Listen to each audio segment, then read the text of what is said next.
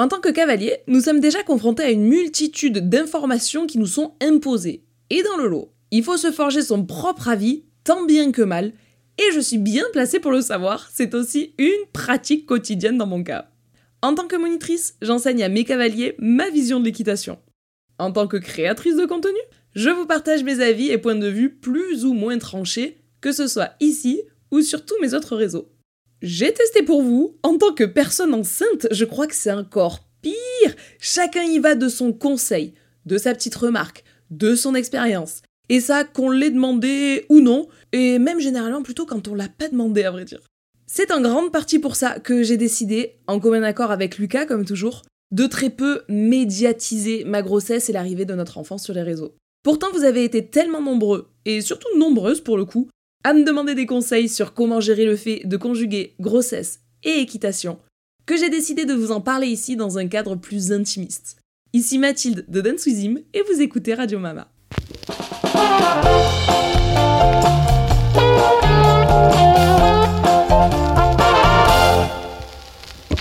Hello hello par ici, j'aime autant vous dire que c'est un petit peu surprenant pour moi de parler d'un truc aussi personnel que ça ici sur les réseaux, mais je me dis bon, comme je vous l'ai dit dans l'intro, on est sur un podcast donc il y a un petit peu moins de monde qui écoute et puis euh, il n'y a pas mon visage donc euh, bah c'est plus facile de parler de tout ça. Et puis clairement vous étiez tellement à me demander des conseils que je me dis bon, je vais pas du tout faire un mode conseil. Ce que je vais faire c'est que je vais vous raconter ma vision du truc, enfin mon expérience à moi quoi. Pour vous remettre dans le contexte, le bébé tournesol arrive en avril. Je voulais annoncer en décembre sur les réseaux, mais je le sais depuis le tout début. Je le sais depuis... Euh, bah, ça faisait 15 jours que j'étais enceinte, je savais déjà que j'étais enceinte. Et j'ai attendu pour vous en parler sur les réseaux parce que, comme je vous le disais tout à l'heure, ça reste quelque chose de méga personnel. Et c'est très anxiogène parfois le fait qu'à chaque fois que je fais un truc, on me dise Pense au bébé tournesol. Oh les gars La dernière fois, il y a une personne qui m'a vu avec mon téléphone dans la poche de ma veste et qui m'a dit ah, hmm, c'est dommage, les ondes directement dans sa tête. Et tu te dis non mais oh les oh oh et oh les cocos, tout doux, tout doux. Donc je sais que j'ai ce genre de commentaires sur les réseaux alors que je parle que très très très très très peu de toute ma grossesse, du baby, etc. etc.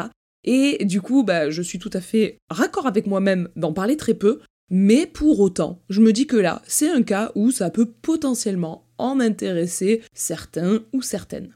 Évidemment, comme toujours, c'est au cas par cas. Tout dépend du type de grossesse, du niveau de pratique du cavalier, du fait que l'on soit propriétaire ou non, etc. Mais je vais vous parler ici de ce que j'ai pensé, moi, et puis euh, je vais vous en dire euh, où j'en suis dans mes réflexions aujourd'hui, à cet instant T, et puis euh, voilà. Pour finir de vous mettre dans le contexte, je suis donc dans mon septième mois, j'attaque bientôt le huitième, et euh, clairement j'ai une grossesse très facile. Euh, voilà, vous savez tout, on est parti. La première question qui revient énormément, énormément, énormément, c'est peut-on monter quand on est enceinte? Même euh, si évidemment ça dépend de la période de la grossesse, ce sont des mois où les sports doux sont à plébisciter. Et l'équitation, quand tu regardes dans la liste de quel sport il faut ne pas faire quand on est enceinte, oh bah tu peux être sûr que c'est toujours le sport numéro 1. Il est marqué genre en rouge, gras, souligné dans la liste des sports interdits. Pourquoi me direz-vous l'équitation est un sport autant pointé du doigt lorsqu'on est enceinte? Eh bien c'est pour euh, diverses raisons. C'est parce que on craint la chute et que c'est un sport à risque en ce qui concerne les chutes c'est parce que ça bouge pas mal quand même et que on essaye de euh, mettre un cocon douillet à notre baby et pas euh, avoir un enfant qui rebondit sur place et parce que on côtoie des animaux gros, grands, fougueux qui peuvent à tout moment te faire partir un coup et que bah généralement euh, si c'est dans le ventre, c'est mauvais délire. Vous voyez ce que je veux dire? Je vous disais que ça dépend un petit peu de la période de la grossesse sur le peut-on monter ou pas, et du coup je me suis renseignée, et ce qui en ressort en général, même si encore une fois on commence par te dire ne montez pas à cheval, c'est que, eh bien il y a des périodes où c'est moins pire entre guillemets que d'autres. On te dit que pendant le premier trimestre c'est plutôt déconseillé parce qu'il y a un vrai risque de fausse couche qui est très élevé, une fausse couche, c'est tout simplement perdre le baby et c'est euh, parce que bah il est moins bien accroché. Si j'aurais pas les termes techniques, ça va pour vous. Je ne suis pas une grande spécialiste, je vous dis juste ce que j'ai lu, mais si j'ai bien compris, c'est ça. Pendant le deuxième trimestre, donc quatrième, cinquième et sixième mois, c'est réputé pour être la période la plus facile, entre guillemets, de la grossesse. Et donc, euh, c'est une période où, si à la limite, tu dois flancher, a priori, ça serait plutôt là. Et enfin, au troisième trimestre, on te déconseille vraiment, vraiment l'équitation. Genre là, c'est vraiment stop généralement. Parce que euh, ça devient très dur, ton centre de gravité est chamboulé, donc tu perds un peu tes repères en équilibre, etc. Et là, pour le coup, la moindre chute pourrait engendrer le fait de perdre l'enfant. Et donc, euh, bon, on n'a pas envie de ça, les gars.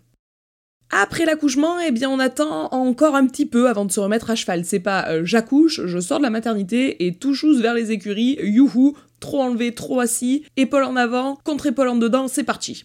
Généralement, sans rentrer dans les détails, on a environ une période de 3 mois pour réaliser une très bonne rééducation du périnée. Le fait de réaliser cette rééducation-là, ça évite de faire des descentes d'organes ou de l'incontinence urinaire. Donc bref, c'est exactement tout ce qu'on ne souhaiterait pas à sa pire ennemie, donc on va pas se le faire soi-même, ok? Et du coup, après l'accouchement, t'as encore au moins 2 à 3 mois en fonction des femmes, des grossesses, du type d'accouchement, etc., etc., où tu ne montes pas à cheval et où tu répares un petit peu tout ça avant de te remettre le pied à l'étrier.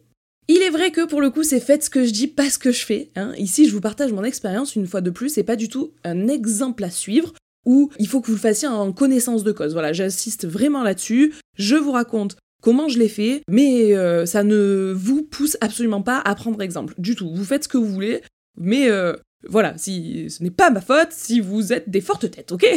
Parce que même moi-même, j'avoue, j'ai été une forte tête.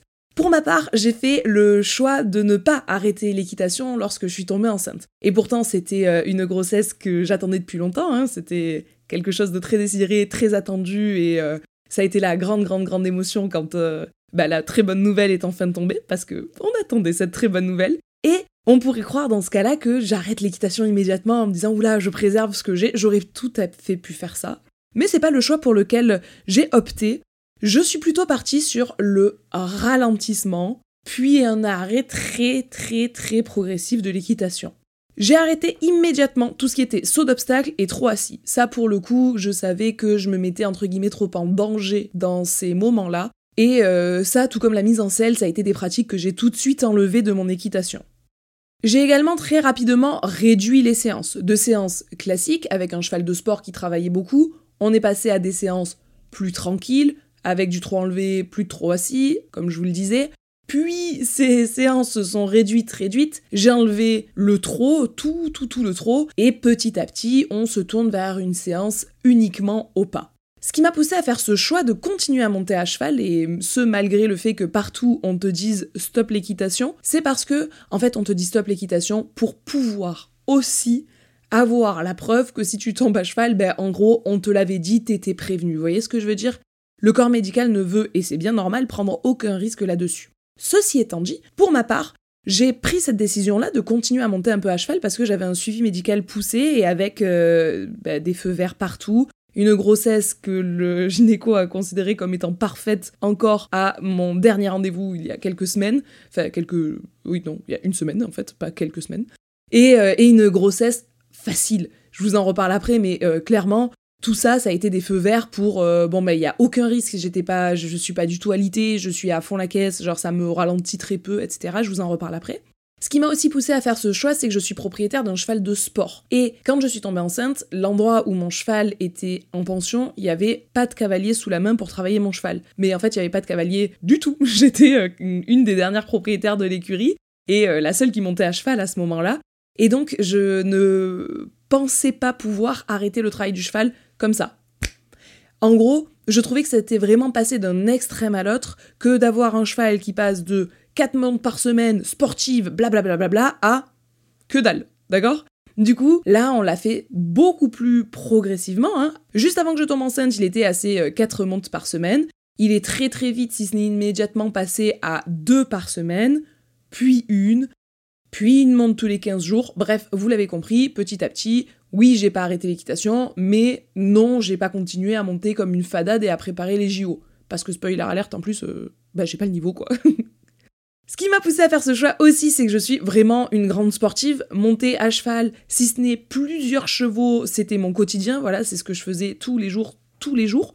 Euh, je marche énormément, je vais à la salle de sport euh, au moins 4-5 fois par semaine. Et donc, j'ai un corps qui est adapté à ces efforts. Je veux dire par là que j'ai pas attendu d'être enceinte pour avoir le regain de me dire ouais alors attends je vais aller pousser à la salle et monter à cheval mon corps il était déjà c'était déjà son quotidien tout ça faire ces efforts là avoir ces muscles-là, avoir cette tonicité-là, avoir cet entraînement-là, avoir cette fatigue-là. Bon, bref, j'arrête euh, de vous énumérer tout ça.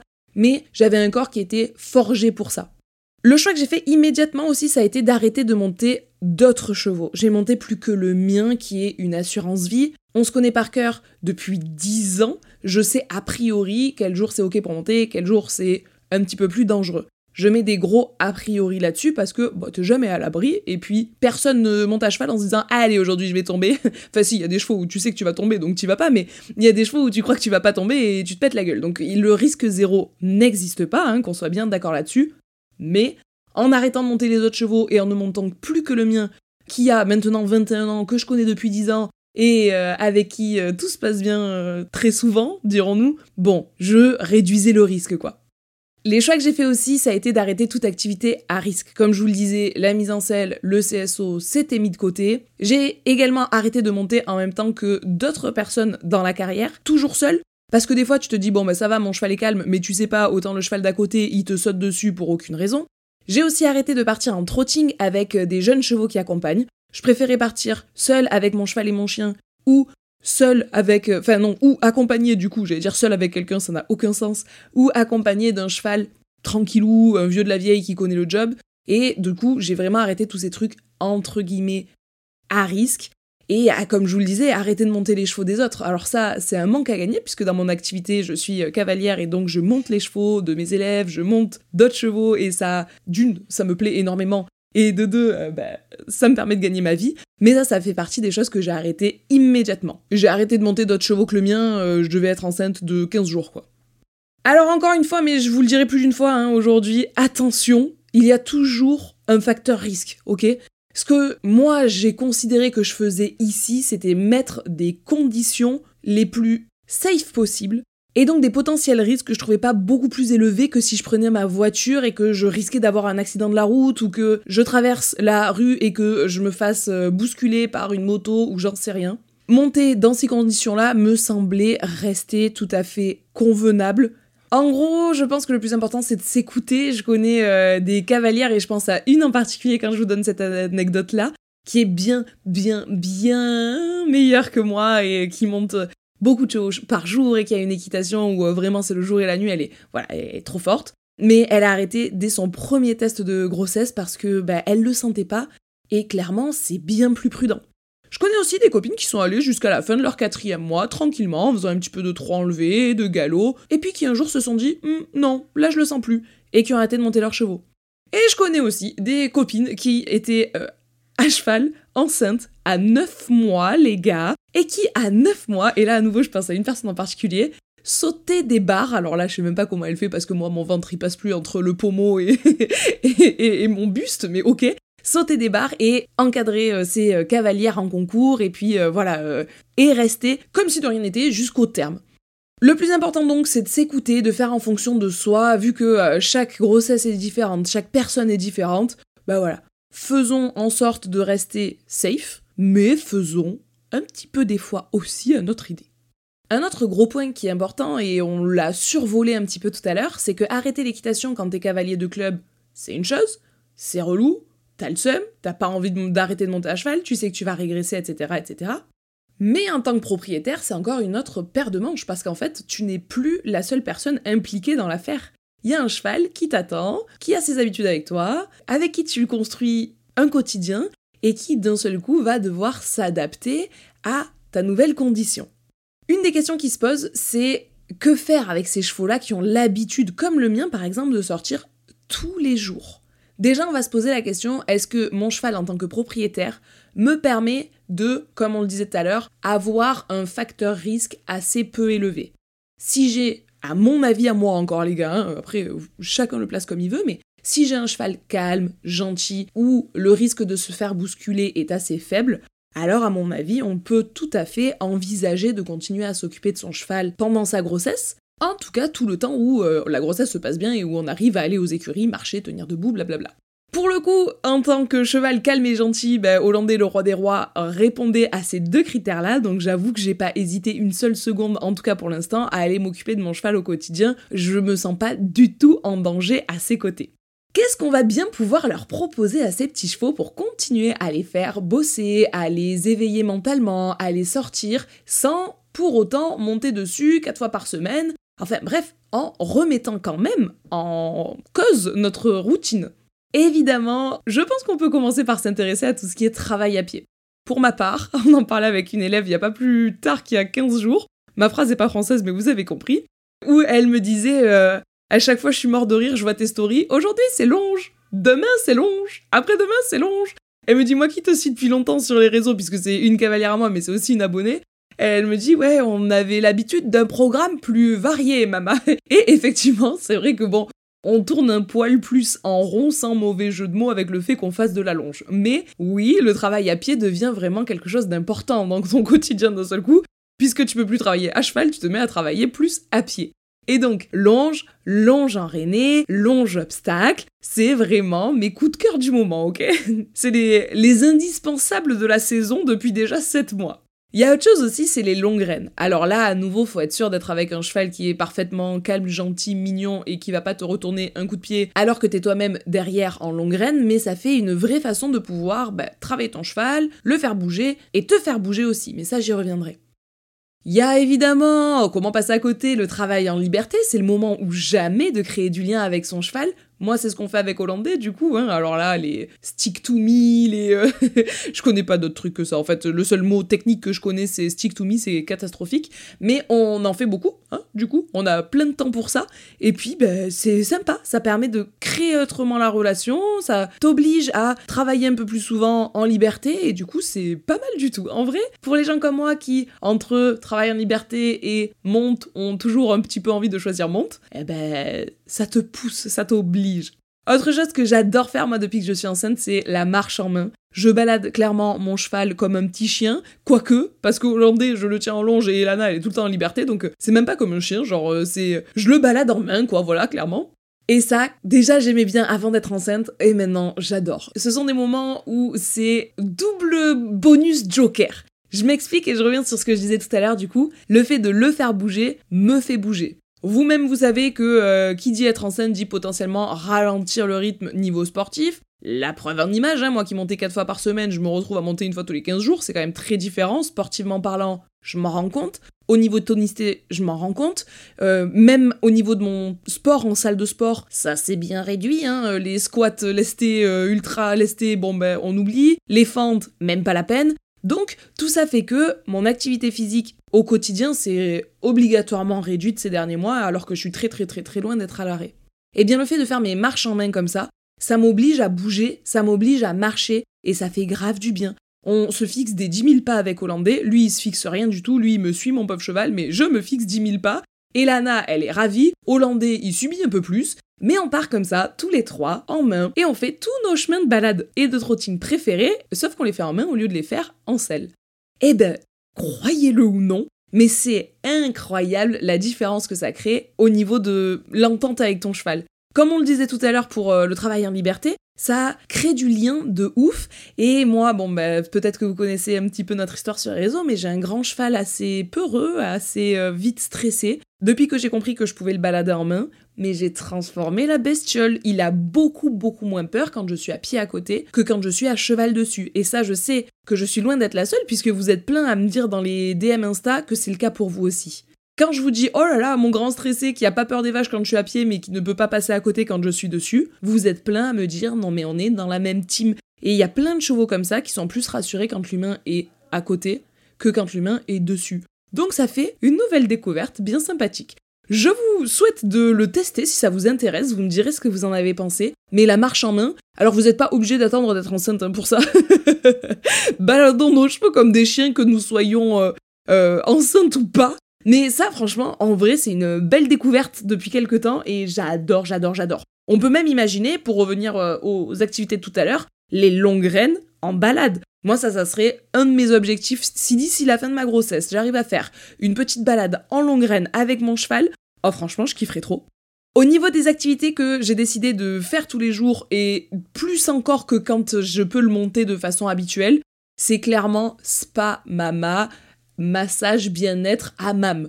Je lui fais des soins et des massages du matin au soir, il te reste plus que ça, j'ai envie de te dire de toute façon. Non, c'est ironique, mais c'est vrai que c'est encore plus des moments où t'as envie de prendre le temps de faire plein de soins, plein de massages, plein de moments cocooning parce que tu te dis que là tu peux en profiter à fond pour plusieurs raisons en fait. Numéro 1 parce que bah tu comme on le disait fais un petit peu moins autre chose d'autre et donc tu prends plus facilement du temps pour ça. Et numéro 2, je me dis que dans maintenant quelques semaines, ma vie sera chamboulée par un petit être euh, merveilleux mais supplémentaire, et que du coup, peut-être que le moment soin massage sera ambiancé un peu moins par du calme et de la concentration et du partage entre euh, Hollandais et Lana et moi, et un peu plus en pleurs d'enfant en Dolby Surround, vous voyez ce que je veux dire? Et c'est pas grave, je suis prête à ça, je suis méga prête même. Mais du coup, c'est des moments qui vont changer, quoi qu'il arrive, et j'ai très envie d'en profiter comme je les aime aujourd'hui, c'est-à-dire nous trois et le silence. Et donc, ça fait partie des choses que je fais beaucoup, beaucoup en ce moment. Des soins, des massages, juste du pensage, juste le regarder être lui, et c'est très, très cool. Alors là, j'avoue que je suis pas en train de donner trop d'astuces pour euh, le garder en shape sur ce point-là, mais clairement, c'est trop important, et ça fait beaucoup trop partie de notre quotidien pour pas que je vous en parle. Enfin, le point que l'on peut soulever aussi ici, c'est de le faire monter par d'autres il y a d'autres cavaliers qui n'attendent que ça déjà de monter euh, sur nos chevaux. Vous pouvez partir soit sur des cavaliers cavalières de votre club qui peuvent monter sur votre cheval de façon à le faire sortir. Le cavalier cavalière de club sera ravi de le faire parce que ça lui donnera l'occasion de monter plus. Et vous comme moi qui avons déjà été cavalier cavalière de club, on sait à quel point ça vaut de l'or ou le prêter à un copain ou une copine amateur qui va pouvoir monter sur votre cheval, tout ça encadré par vous ou non, hein, bien entendu ou encore, et c'est peut-être même le moment ou jamais d'avoir un cheval qui fait des progrès, le confier à un cavalier professionnel qui puisse le monter, que ce soit sur votre structure ou une autre. Bref, le faire monter par d'autres pour continuer l'activité physique. Moi, j'ai la chance que euh, ben, mon cheval est 21 ans, donc s'il fait plus autant qu'avant, tout va bien, on s'en remet. Et surtout, j'ai la chance d'avoir euh, réfléchi à un plan machiavélique qui consistait à me mettre avec un mec lui faire faire de l'équitation, le former à être un cavalier exactement comme je les aime, et puis tomber enceinte de cette fameuse personne et lui demander de monter mon cheval. Euh, allez pas me dire que c'est pas malin malin. Mais bref, j'ai la chance que mon Lulu monte sur Hollandais de temps en temps, qu'il puisse euh, sauter avec, hein, depuis que je suis enceinte, comme je vous le disais, je ne saute plus du tout. Et ça fait donc 7 mois que c'est euh, Lucas qui monte Hollandais à l'obstacle. Et donc le cheval continue à faire des séances d'obstacles où je suis la monitrice, donc où ça continue à se passer comme j'aime. Bref, en gros, j'ai beaucoup beaucoup beaucoup de chance là-dessus. Je pourrais le confier à d'autres copains qui sont cavaliers. Pour l'instant, ça s'est pas présenté, mais peut-être que plus tard dans, dans le processus, ça arrivera. Alors dans tout ça, on dirait que tout va bien, la vie est belle, youhou, les oiseaux chantent, mais je vous dis la vérité, il y a des moments difficiles quand tu es cavalier depuis toujours, que tu vibres pour ça, que ton cerveau ressemble à un cheval et que d'un seul coup tu dois euh, tout ralentir, surtout pour les gens pas propriétaires, on pense à vous, on vous envoie de la force, qui n'ont même pas la chance de pouvoir avoir euh, du lien avec euh, un cheval en particulier pendant cette période-là, j'entends que ce soit difficile. Pour ma part, les points les moins sympas, c'est que clairement mon cheval s'est un peu effondré musculairement, hein, même si j'avoue, je suis une drama queen, que les gens autour me disent Mathilde, ça va, que j'ai un cheval qui a toujours été bodybuildé, mais là, d'un seul coup, il ressemble plus, euh, genre, il a plus la shape d'une crevette que la shape d'un taureau. Et moi, j'ai toujours plutôt eu un cheval euh, taureau qu'un cheval crevette. Donc, ça me fait bizarre. Et puis, je vous dis la vérité, euh, quand je le regarde sous sa couverture, je me dis, oh mon dieu, oh mon dieu, je rattraperai jamais tout ça et tout. Et puis après, tu te dis, bon, mais au pire, est-ce que c'est vraiment si grave? Est-ce que c'est vraiment si insurmontable? Je ne crois pas. Puisque euh, moi j'ai quand même des étoiles qui se sont alignées. Hein. J'ai eu la chance de tomber enceinte quand mon cheval a fêté son 21e anniversaire. Donc clairement, j'ai plus du tout les mêmes problématiques que quand il avait 10 ans. Il y a beaucoup moins d'énergie dans le cheval. À 10 ans, il fallait le sortir trois fois par jour. À 21 ans, bon, tu le sors trois fois par semaine. À 10 ans, on avait des objectifs de appuyer changement de pied autant. À 21 ans, on a des objectifs de ralentir l'arrivée de l'arthrose. À 10 ans, on euh, sautait des grosses barres, on s'envoyait des, parcours d'obstacles énormes. À 21 ans, on fait de la gymnastique. Bref, vous avez compris, J'arrive les jours où je suis plutôt de bonne humeur et les jours où je vois pas tout en noir. Euh, donc les jours roses, j'arrive à me dire que le cheval a le mental de ouf. Mon cheval a gardé son gras de ouf. Et c'est vraiment ça le plus important. À 21 ans, un grand cheval comme ça, qui a encore un mental super et bah, qui soit pas maigre, quoi. C'est vraiment très très cool. Après, eh ben, c'est vrai que le voir un peu moins musclé, voir les masses musculaires qui se sont, bah, qui sont plus congestionnées, ça fait un petit coup quand même, je vous dis la vérité. Après, je suis consciente aussi que j'ai la chance d'être dans une grossesse facile. Hein. Comme je vous le disais, euh, les quatre premiers mois, bah, j'avais de la nausée tous les jours, clairement, du matin au soir. Mais entre guillemets, c'est tout. J'avais que ça. Le premier trimestre, j'étais fatiguée, mais bon, après, en fait, j'avais juste besoin de faire euh, une sieste par jour. Là où moi, qui ai l'habitude d'être à 2000 à l'heure toute la journée, je faisais une sieste, et c'est tout. Euh, et puis ben voilà, à part ça, euh, ma grossesse c'est l'autoroute du kiff, ça m'empêche de rien. Je marche, je, je, cours, je vole, je, ça me voilà, ça me change rien. Donc tout ça aussi, je suis consciente que j'ai moins de points difficiles en ce qui concerne l'équitation que d'autres parce que je peux continuer à aller au cheval tous les jours. Déjà rien que ça, c'est une chance de malade. Moi j'avais peur d'être privée de ça. C'est là j'aurais potentiellement plus dépéri la vérité si on m'avait dit bah alors Mathilde dès la fin de ton cinquième mois faut être alité j'ai eu des copines où c'était ça. Fin de cinquième mois, alité, hop, on bouge plus, grossesse à risque. Mais mon Dieu, tout le chemin qui te reste à faire quand t'es au cinquième mois, il te reste le 6, 7, 8 et 9, 4 mois. 4 mois sans aller voir mon cheval au quotidien. Waouh, ça aurait été vraiment chaud. Donc j'ai une vraie, vraie conscience de j'ai de la chance là-dessus, je prends tout ce que je peux prendre, je prends ce qu'il y a à prendre, j'en profite à fond. Si à un moment ça change, ben je m'adapterai. Mais tant que déjà je peux, ne serait-ce que, entre guillemets, faire les soins et les massages, ma foi, je prends. Hein. Pour relativiser encore, je sais que euh, ça me manque et que ça va me manquer et que euh, ben là, je monte pas à cheval pendant encore un long moment hein, entre la fin de la grossesse et la rééducation dont je vous parlais. Mais après, je me dis, bon, allez, go relativiser quoi. Je suis pas une poule pondeuse, je vais pas tomber 40 fois enceinte dans ma vie et j'ai donc pas à vivre 40 grossesses. Donc ce moment de pause là, bah, je vais pas le vivre 40 fois hein, dans mon exemple. Si je le vis 2-3 euh, fois, ça sera peut-être un maximum, ok?